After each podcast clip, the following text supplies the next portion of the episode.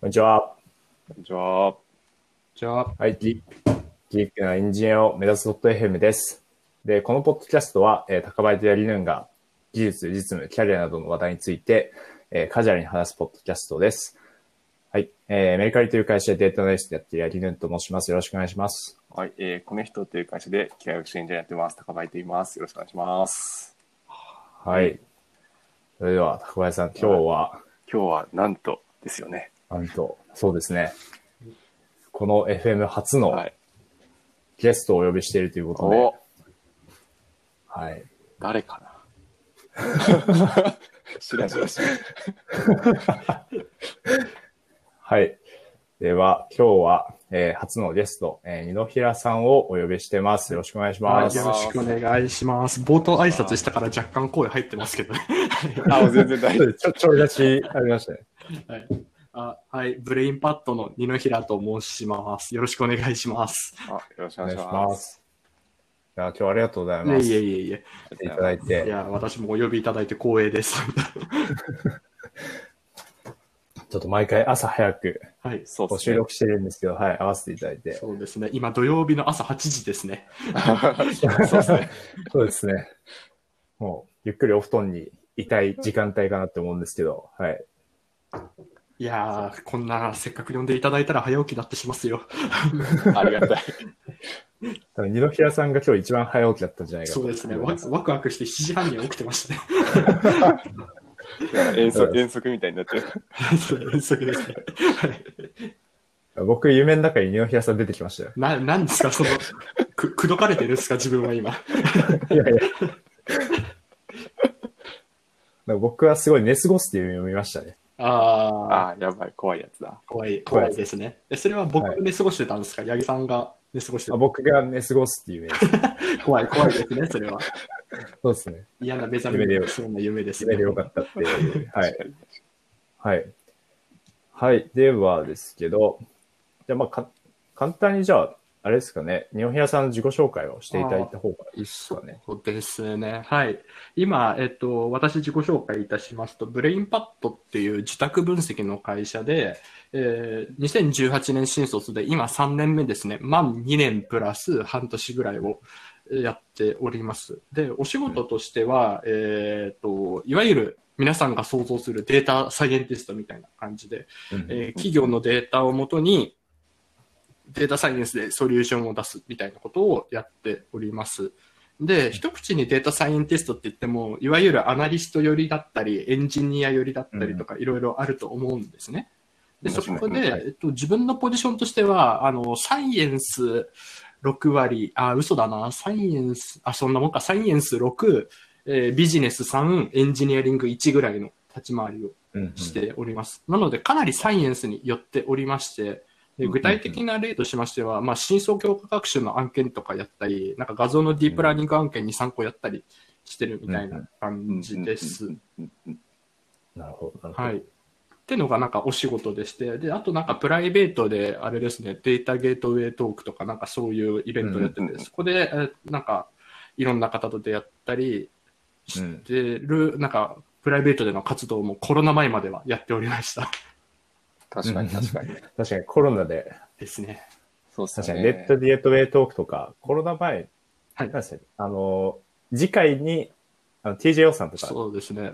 そうですね。木さんとか、ユープラさんとか、アガタ君とうんかとはいやろうって話してたんですが、コロナで見事になくなってしまいまして。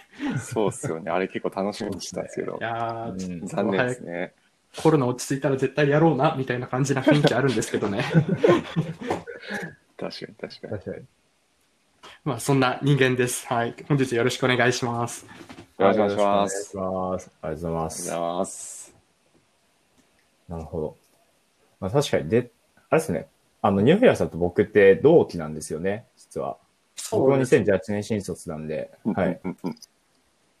確まあ、かに。ただ、うん。そうですね。ただ同じ、まあ、なんでしょう。僕もなんか一時期データサイエンティストっていう職種だったんですけど、まあ、やっぱデータサイエンティストの中でも、その各分野にうんやっぱ濃淡あるなっていうのはすごい思いますね。うん、おっしゃる通り。僕の場合は、はい、僕の場合結構ビジネスに寄ってた気がします。サイエンスとかよりは。うんうんうんうんはい。うん感じですね。なんか、やっぱりデータサイエンティストって一言に言っても何何やってるかさっぱりわからないですよね。そうですね。確かに確かに。結構、なんでしょう、その、まあ、まあ、良くも悪くもバズワードみたいなところがあったんで、確かに。かぶそのちっちゃい企業とか行くと、まあ、データサイエンティストっていう名のデータなんでもはみたいなうんうんうんうんうん。感じになっちゃったりとかするんで、はい。いろいろあるかなと思います。はい。でですね。で、せっかく今日は二野平さんをお呼びしているんで、まあ、いつものこの今週気になったトピックっていうところで、えー話していければと思うんですけど、まず、高パイさんなんか今週気になったトピックってありましたか？そうですね。今週は、なんか、ディープ、ディープフェイクの動画ってちょっと前になんか話題になったと思うんですけど、うんうん。なんかあれを、まあ、どう判別するかみたいなな研究結果の記事があって、はい。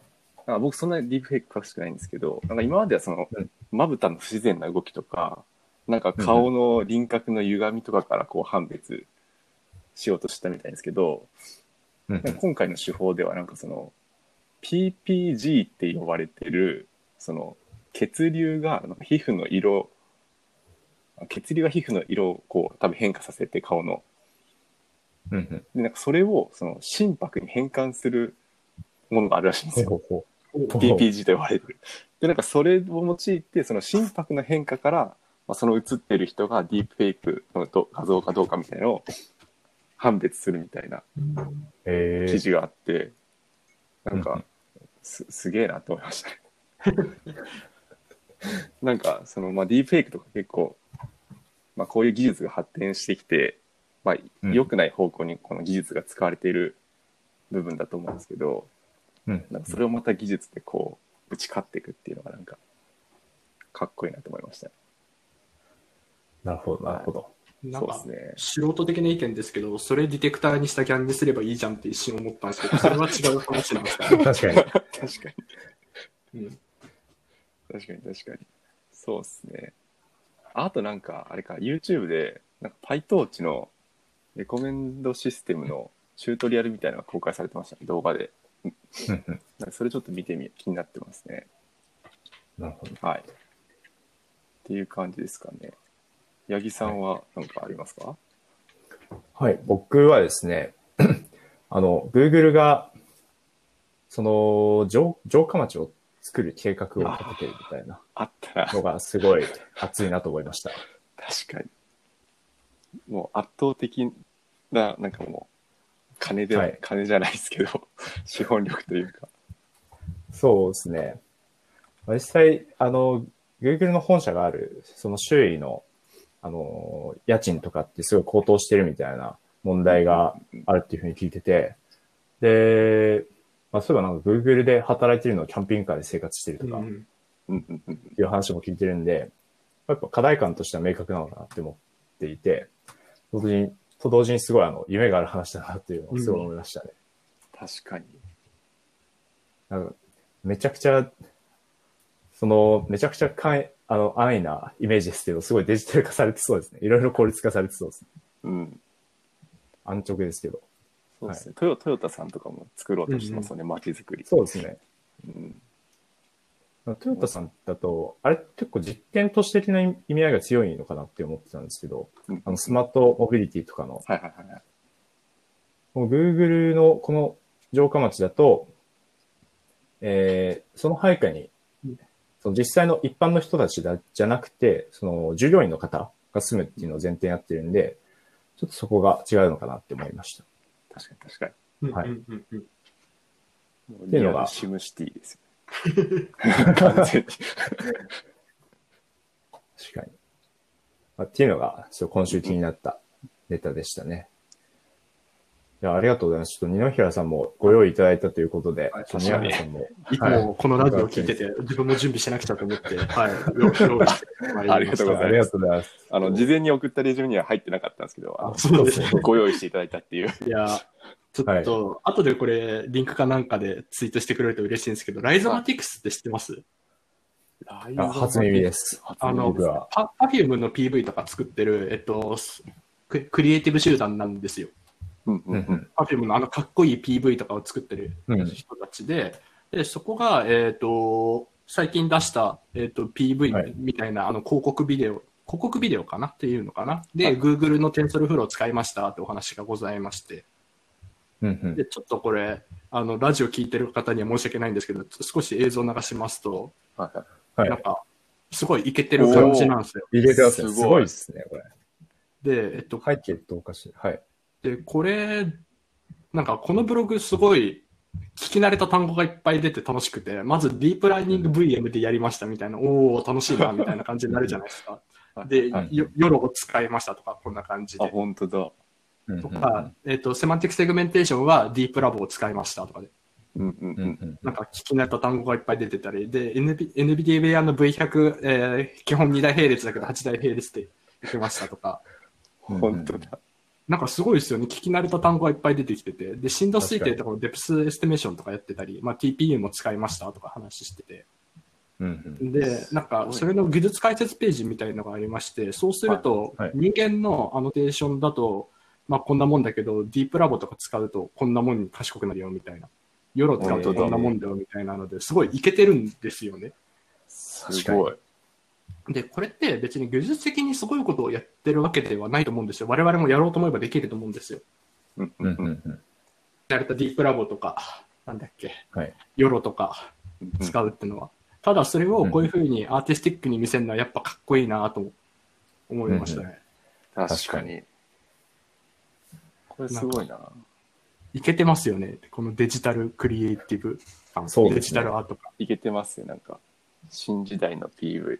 確かに Perfume の前の PV もすごいイケイケな感じでしたもんね。あですね。あれも、なんかちょっとどれを指してるか怪しいですけど、あ。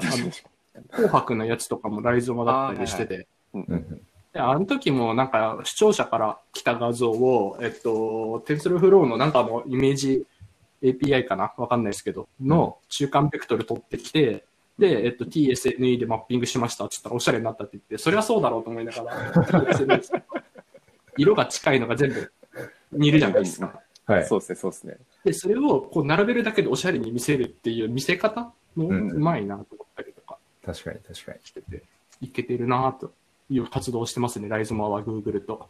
うん。なるほど、なるほど。すごい。うんすごいな。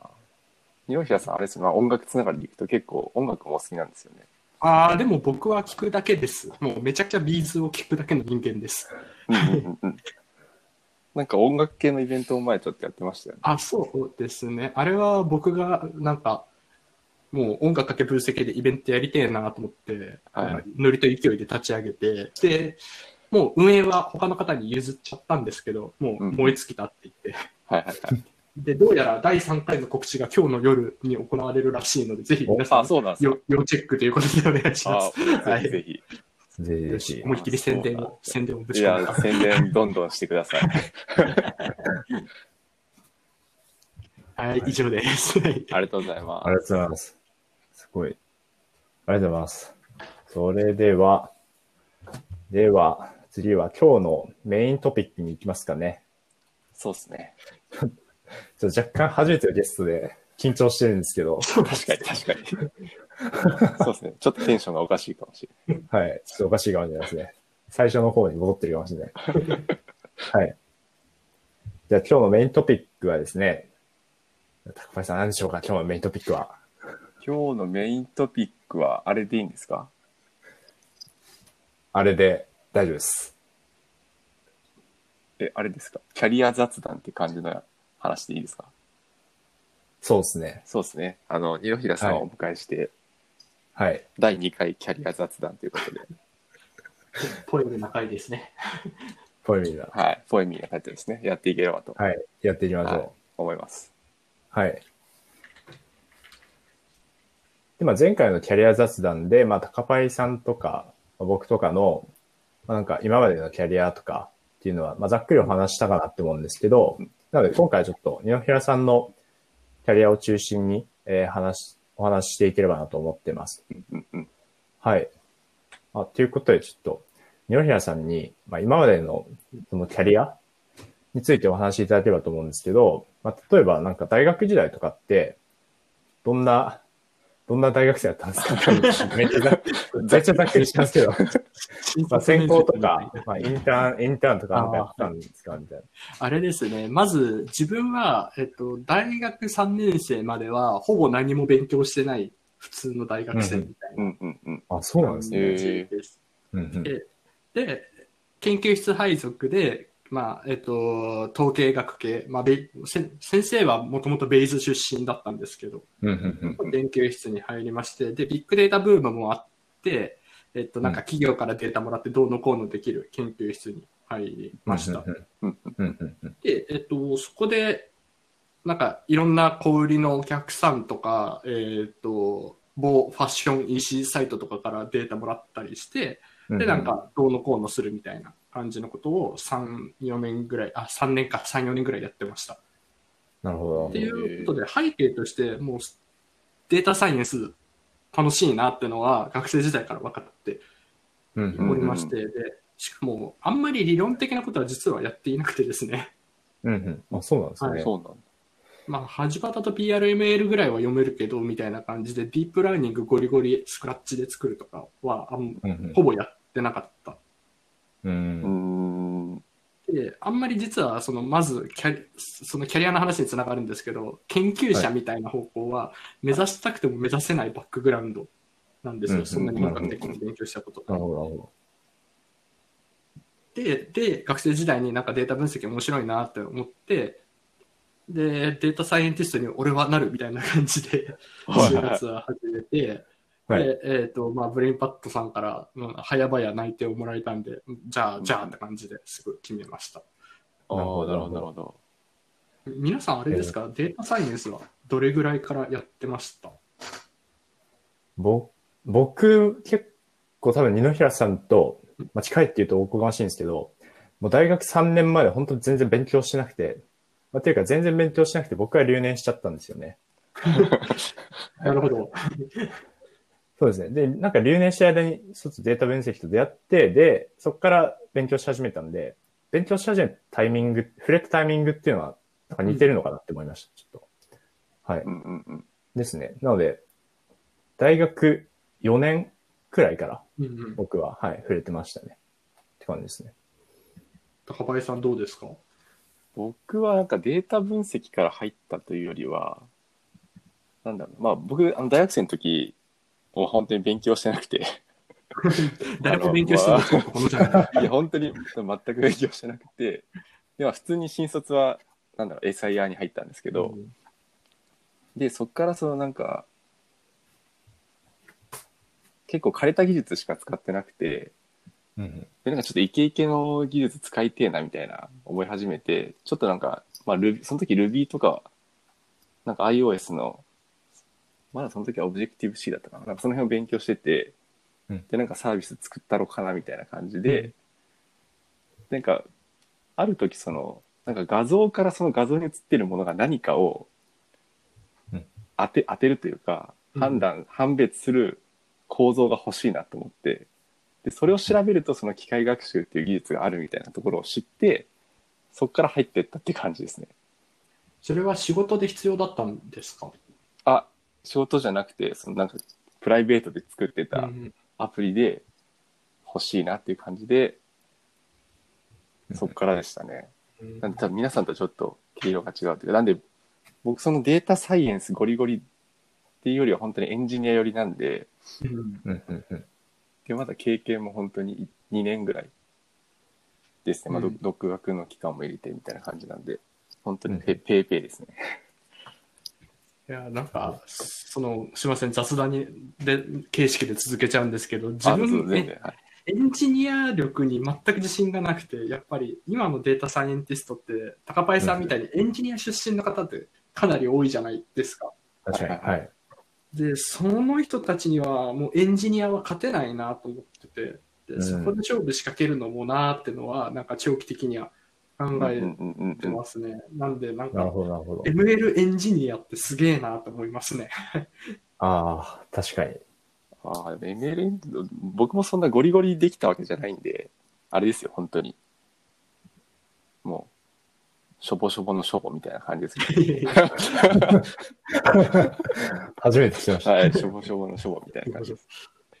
いやー、なんか、データサイエンティストとしてキャリア積むにしても、ちょっとエンジニア方面では勝負仕掛けられないなとは思ってて、うん。で、なるほど、なるほど。さっきの話と重複しますが、はいサイエンスで勝負仕掛けるかって言われても、そこでもないな、みたいな感じで、うん、うん、ううん。ん。なるほど、なるほど。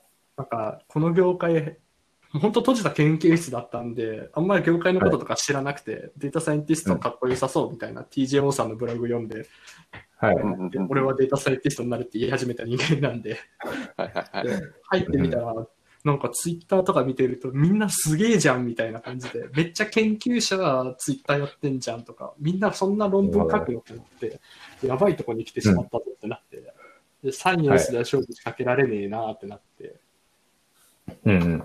で、じゃあ周り見てみようって見てみたらエンジニア出身のデータサイエンティストもいっぱいいて、あれ何これみたいな、めっちゃプログラミングできんじゃん、この人たちって。なんか、確かに。確かにそうっすよね。まあ完全に生存バイアスっていうのもありますけどね。うんうんうんうん。そうですね。表に出てきているデータサイエンティストはすごくサイエンスができたり、すごくエンジニアができたりする傾向にあるみたいな。因果がどっち向いてるかわかんないですけど。あるのででもそこと戦わなくちゃいけないっていうのはちょっとキャリア考えないといけないなってのは思いますね。うん。うんうん。なるほど、なるほど。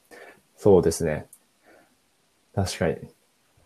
まあ僕も、僕もあの TJO さんのブログ読んで、すごい影響そうですね力。いや、そうですね。データ分析、データ分析極めようって思ったんですよね、とりあえず。で、かっこいい。極める、極め極めるには、まあ、データサイエンスをやる、やった方がいいらしいみたいな、うんちょ安直な考えでデータサイエンスで調べると、多分 TGO さんのブログ出てくるんですよ。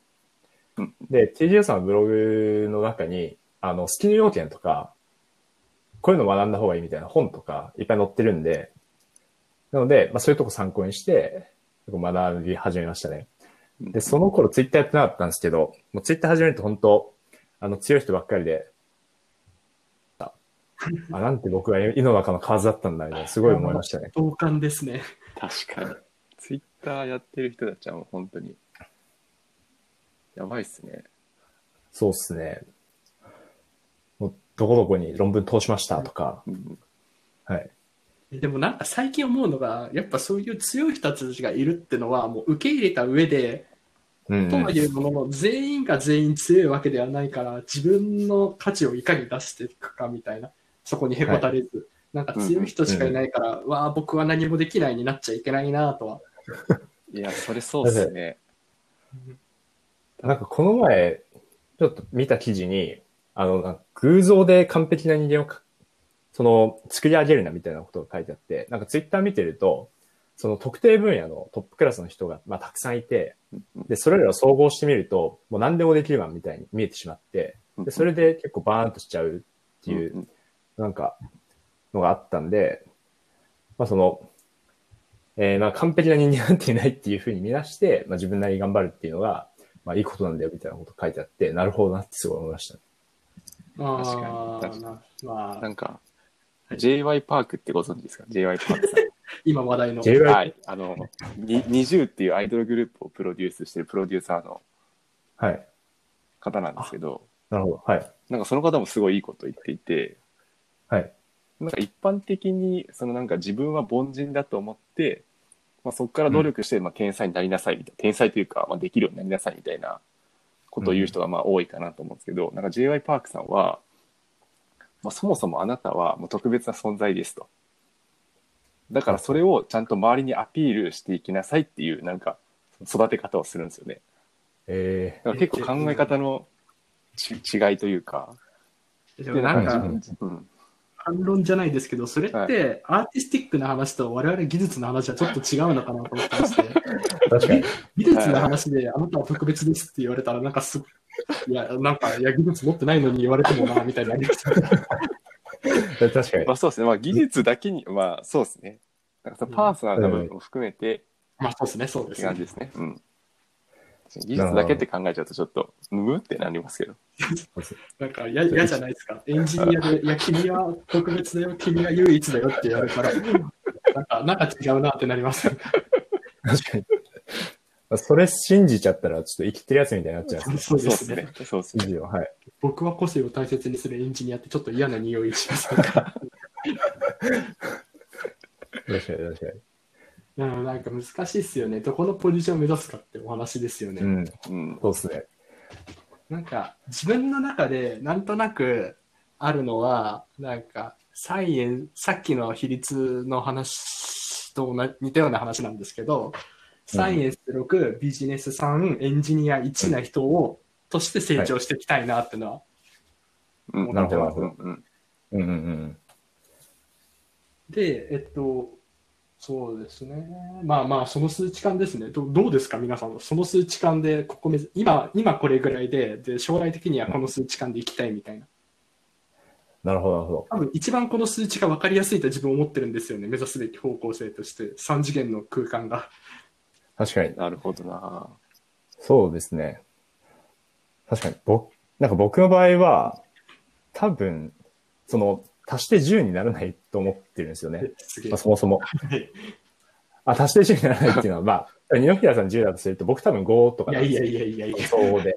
いや、なので、まあ、その個々のスキルを伸ばしましょうっていうのは大前提にある気がしてますというのはあるんですけど、あとはその、すごい割合を、なんかこういう割合になりたいっていうふうに、あ、なんだ、この割合の中で成長していこうっていうのはすごい、あの、同意で、その、どういうポジショニングを目指していくかっていうよりも、まあなんか普通にやりたいことやった方がいいんじゃないかなっていうのは最近思ってますね。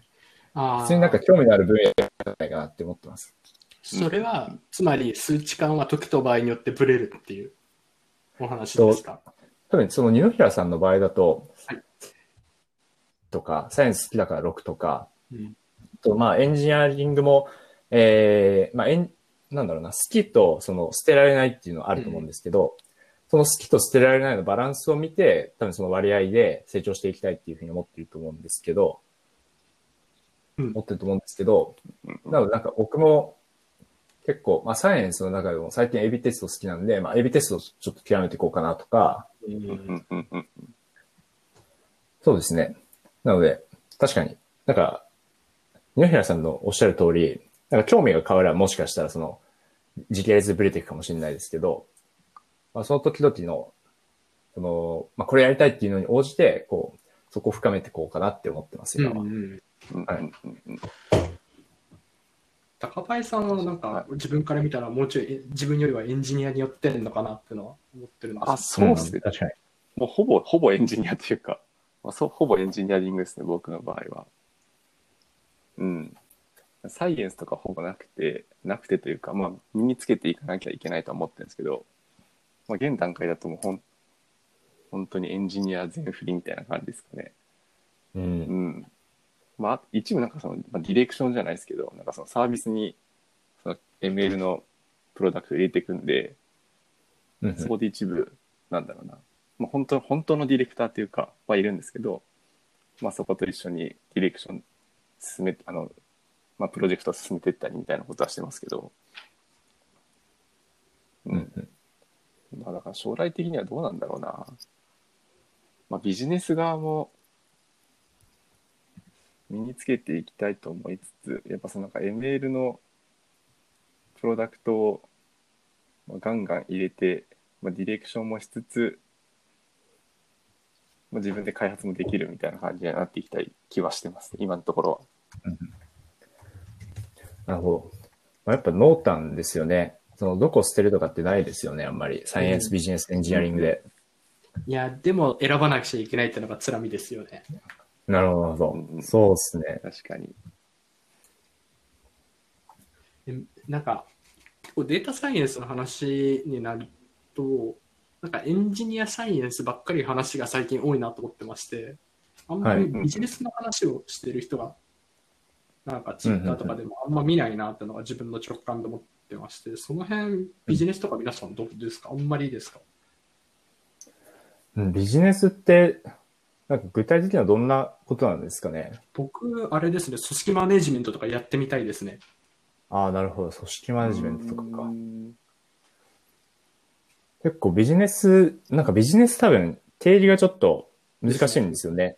組織マネジメントとかもあるし、その課題発見とか、ですね。ね。うんなんかそういうとこもあるし、多分そういういろんな方向性があるんで、なおもまあ表に発信しづらいっていうのもあるかもしれないし、うんあエンジニアとか技術とか分かりやすいじゃないですか。確かに、確かに。あ、そういうのもあるんですね。確かに。出てきづらいっていうのはあるかもしれないですね。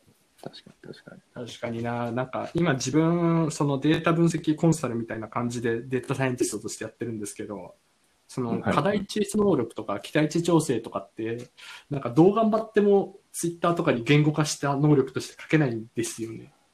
んそうっすよね。うんうん。なんか、業務経歴書みたいな書いてても、うんあれみたいな、この自分の能力ってどう言語化すればいいんだろうっていうのは迷迷いますね。うんうん。なるほど、なるほど。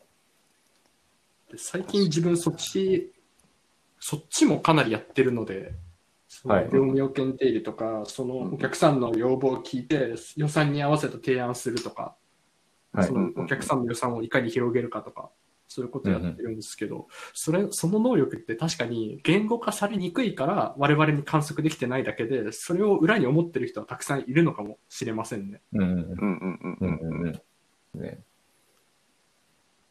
ああ、やっぱ、ポッドキャストいいですね、こういう話できるの。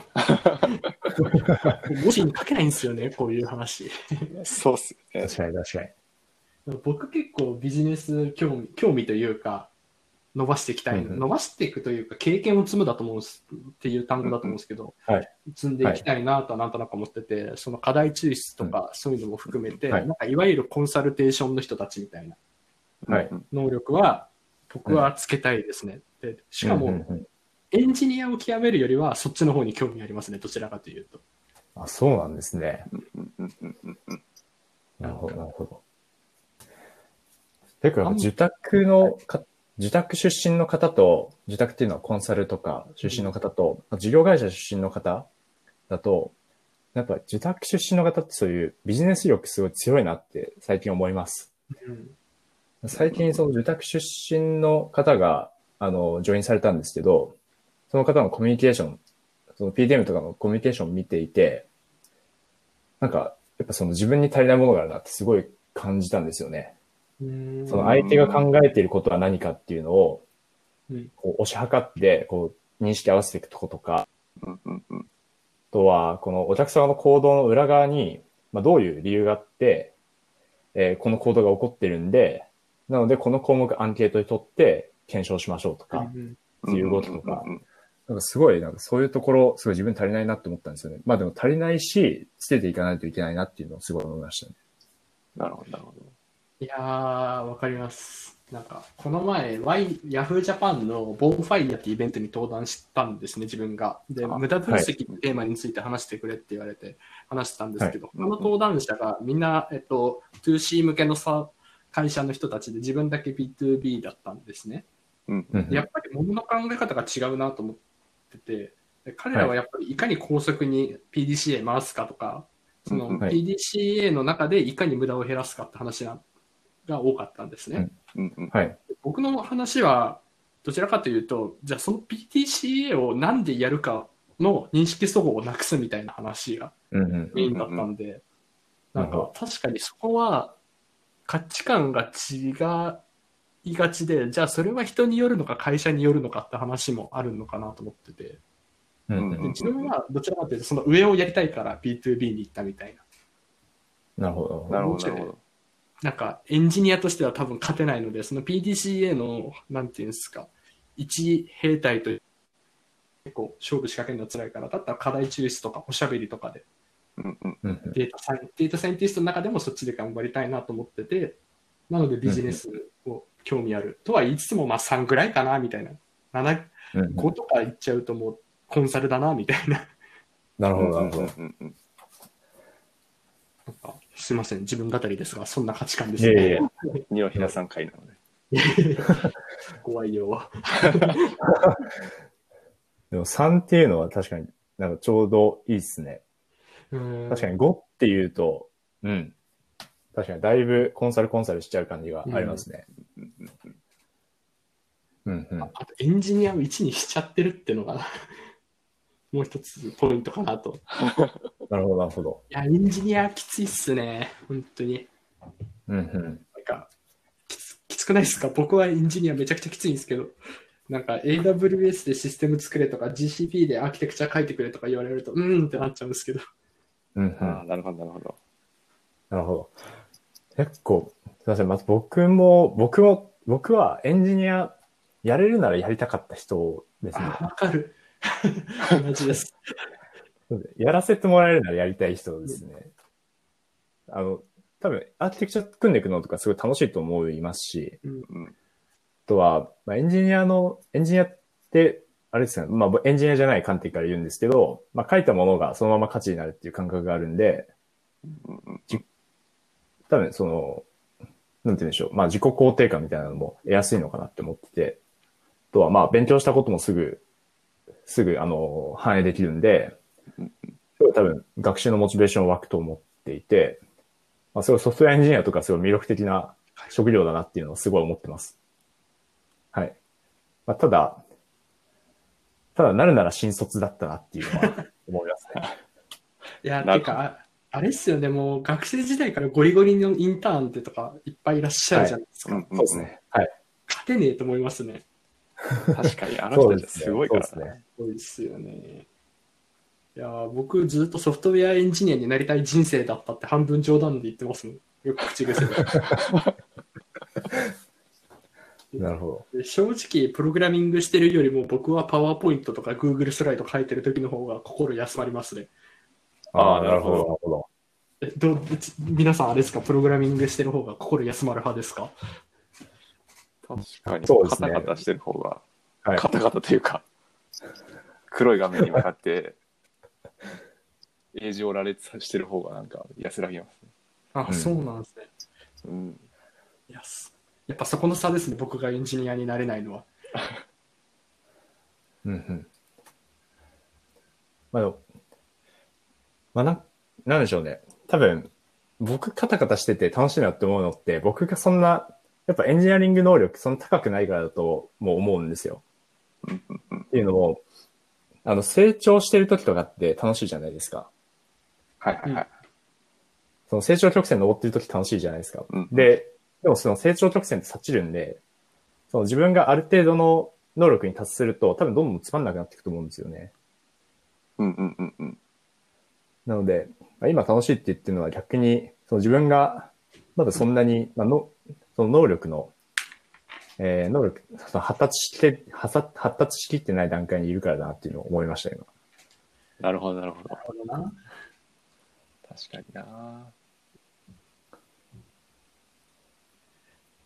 いや、難しいですね、キャリア論は。そうですね、そうですね。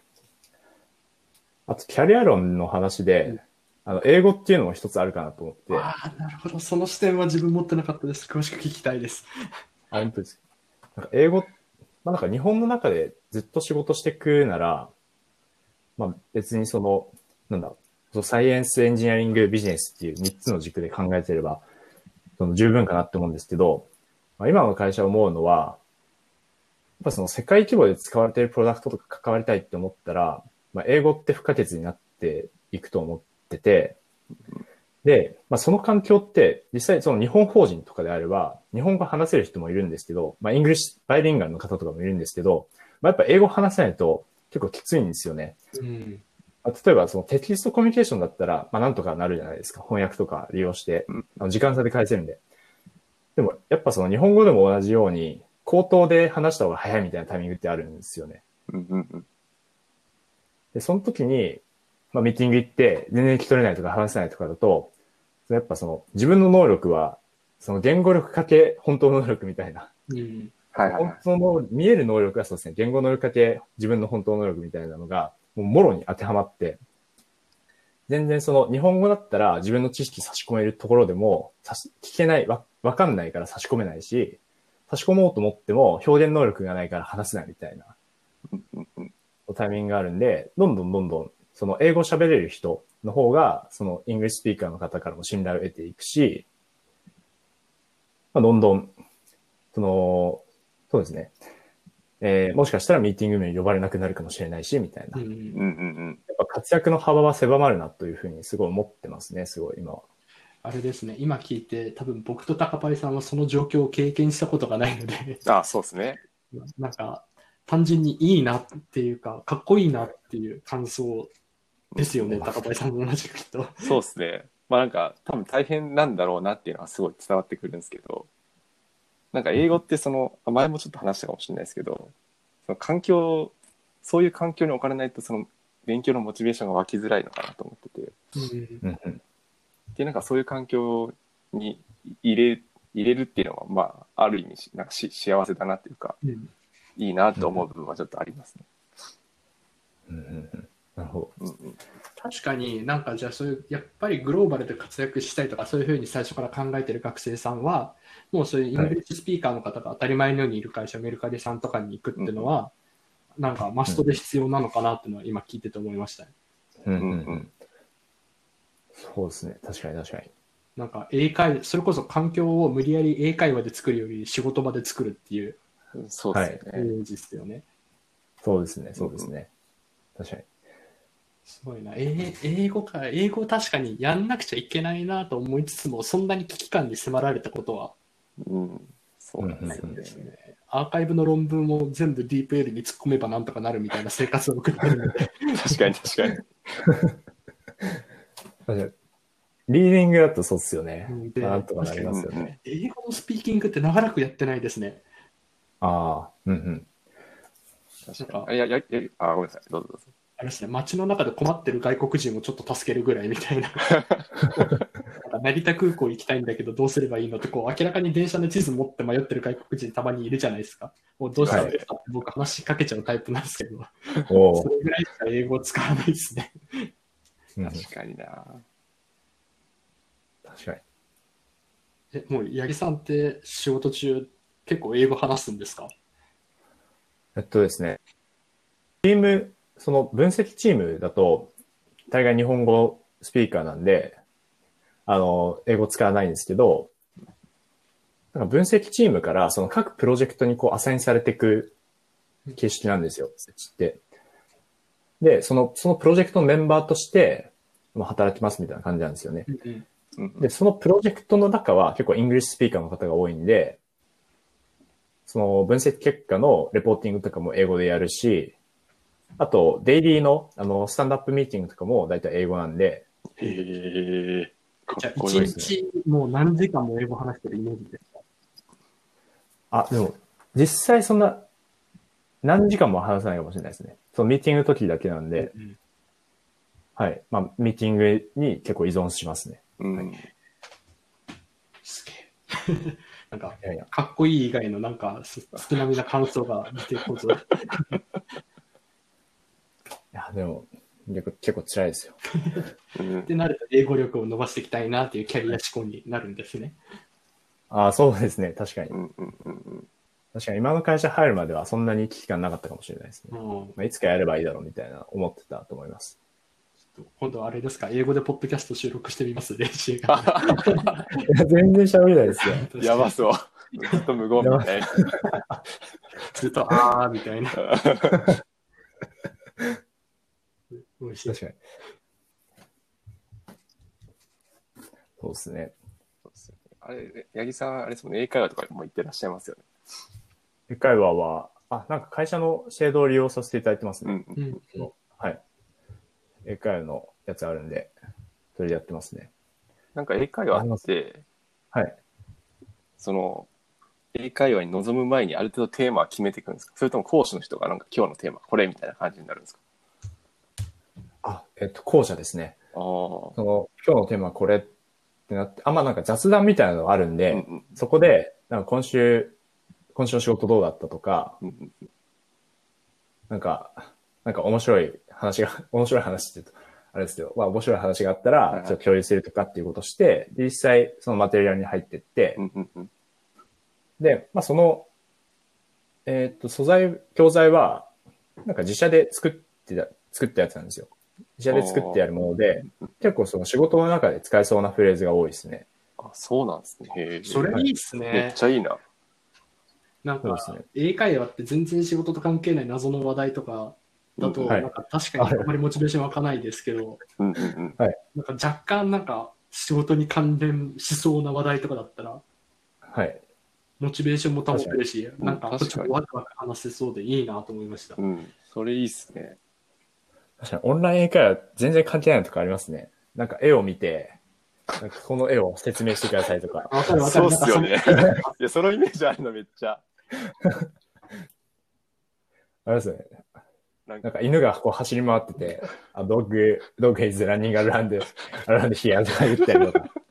なんかありますよね。とか、なんか謎のディスカッションとかしてるイメージあるんで、それに比べたら、身近な話題でできるのはすごい今、魅力的だなと思いました。確かに。確かに。それいいな。そうですね。自己紹介とか、あとは自分が、自分のチームの紹介とか、うんうん。結構ありそうな、はい、シチュエーションですね。うんの多いですいや、英語か。いや、いい、いい視点を勉強になりました。ちょっと勉強しようと思いました、英語。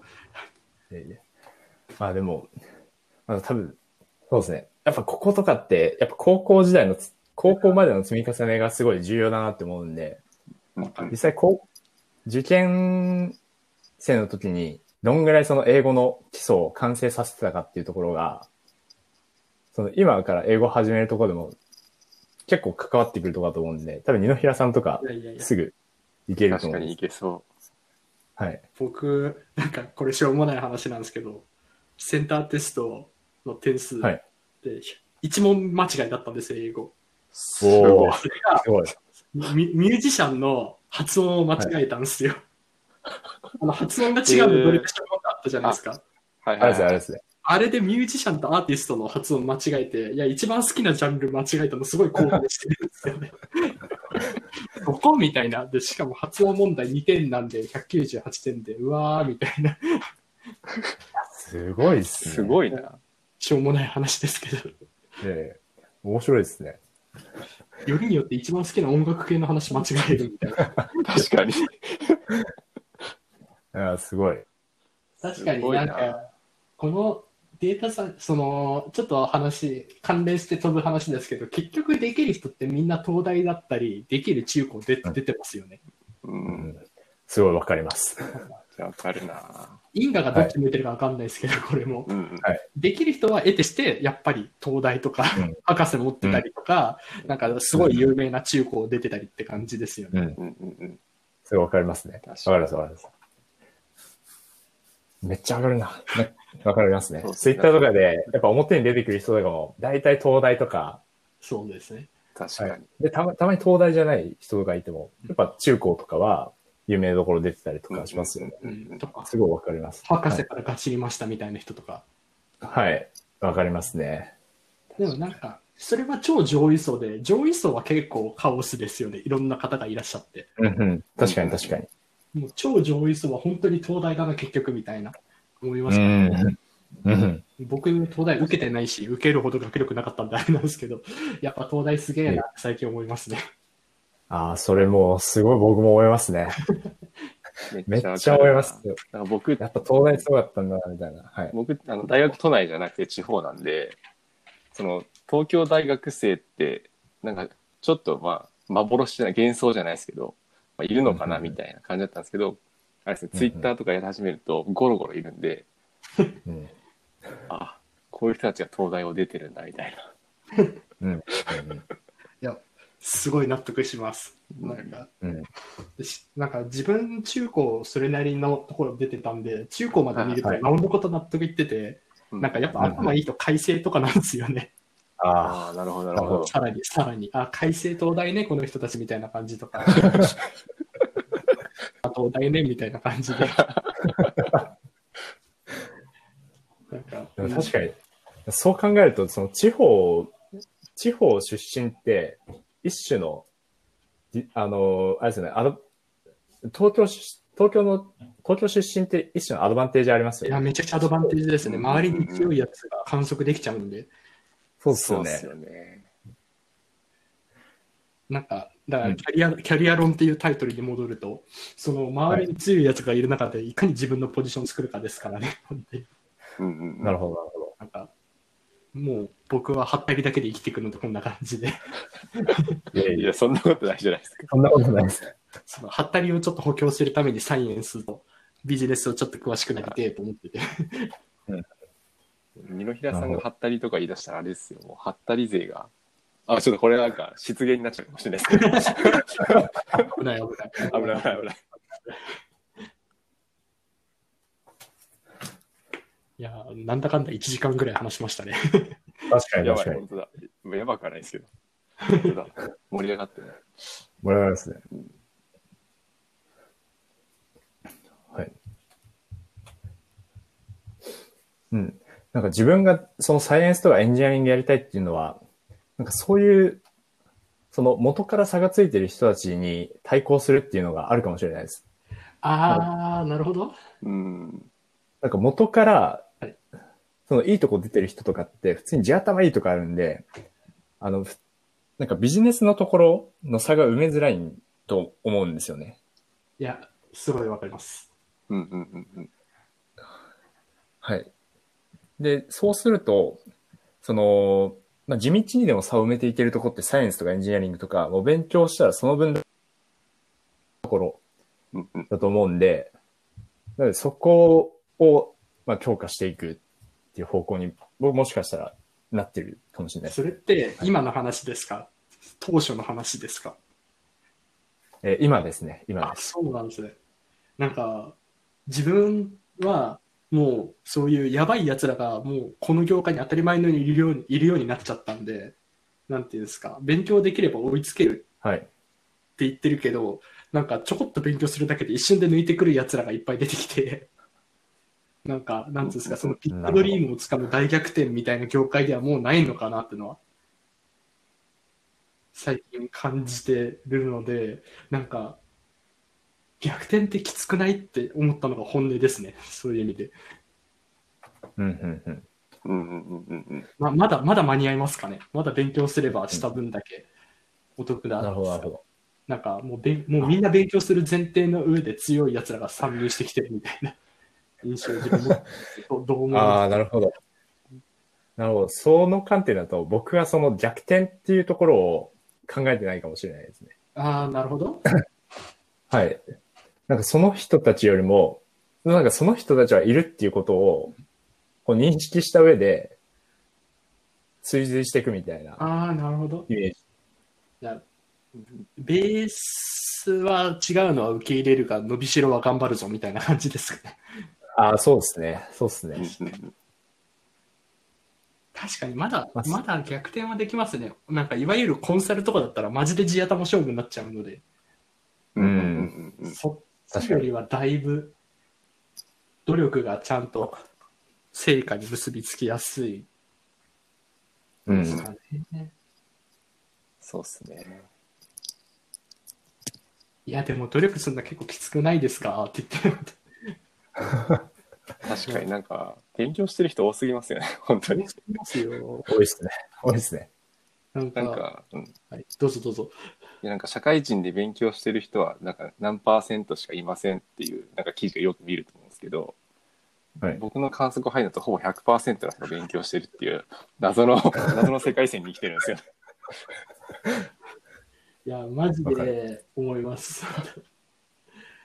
なんだかんだみんな土日めちゃくちゃ勉強してますもんね。そうっすよそうね。ですね。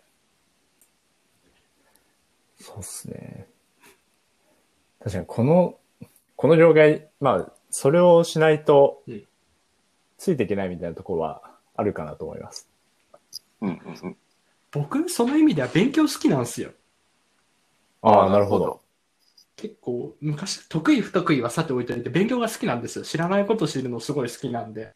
うんうんううんん。うん。だから土日勉強してんの、なんか、苦しい面もあるけど、すごい楽しいんですよ、自分としては。だから、その面こ、この業界には、まあ、向いてたのかな、とか、まあ、勉強を奨励される業界だから入ったっていうのうんうんうんうんはありますね。勉強好きです、本当。うんうんうん。なるほど。じゃあ、あ確かに。この世界、あの、本当に終わりないですよね。であと、勉強好きじゃないと結構きつくないですか？マジで勉強無理っていう人には絶対向かないと思うんですよ。うん。確かに。確かに。確かに確かに。僕もい一定は勉強好きだと思います。はい。うんうんできないことできるようになるのとか好きだし。分岐をして。あはい確。かに。なんか業務外に勉強するとか、業務終わった後に本読むとか、まあ、うんあんまりやってる人いないじゃないですか。さっきの高パイさんの話じゃないですけど、じゃあ、勉強する人って日本人の何パーセントって話になった時に。うんうん。はい。で、我々は、じゃあ、その勉強しないでも生きていける世界を選ぶ道もあったかもしれないんですけど、そっちよりは勉強したいみたいな。まあ、分析が好きっていうのもありますけど、うんうん。まあ、はいもっと低レイヤーなマインドとして勉強が好きなんで、みたいな。うんうんうん。ので、まあ選ん、選ばれてる方も、なんか一定数いるのかなって自分も含めて今思いましたね。うんうん。確かに確かに。なるほど。そうですね。結構分、分野に終わりないなと思ってて、なんか、地図を、えっ、と、この分野の地図をなイメージしたときに、まあ大体つかんだかなって思ったと、思うと、なんか別の分野で出てきたりとかするんですよ。いやー、わかる。そこで知らなかったな。新しい大陸が発見されたみたいはい。自分一時期、それ、今の話で思ったのが、データサイエンス勉強してて、なんかひょんなことで、ニューロサイエンスが気になり始めて論文とか読んでて、な。はいはいは。はい脳科学の本何冊か読んでる時期ありましたね、去年。えすごいな。なんか面白いなー、すごい。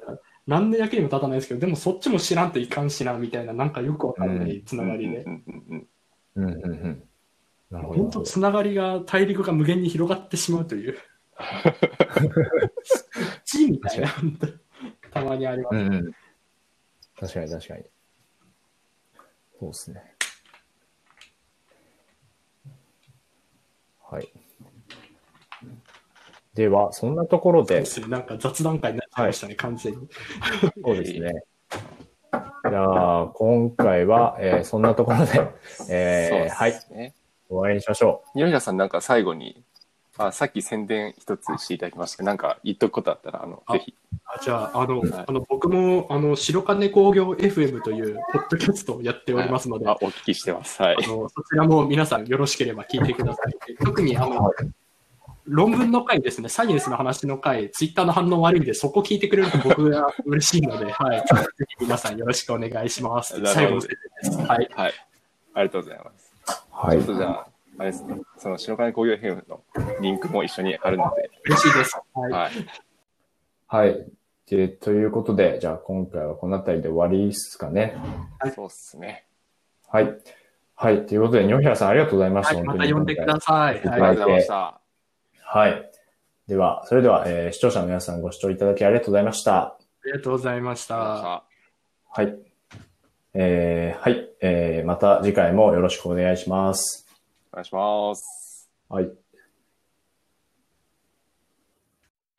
And now, a short commercial break. エンジニアの採用にお困りではないですか？候補者とのマッチ率を高めたい、辞退率を下げたいという課題がある場合、ポッドキャストの活用がおすすめです。音声だからこそ伝えられる深い情報で、候補者の興味・関心を高めることができます。ピトプでは企業の採用広報に役立つポッドキャスト作りをサポートしています。気になる方はカタカナでピーとパと検索し、X またはホームページのお問い合わせよりご連絡ください。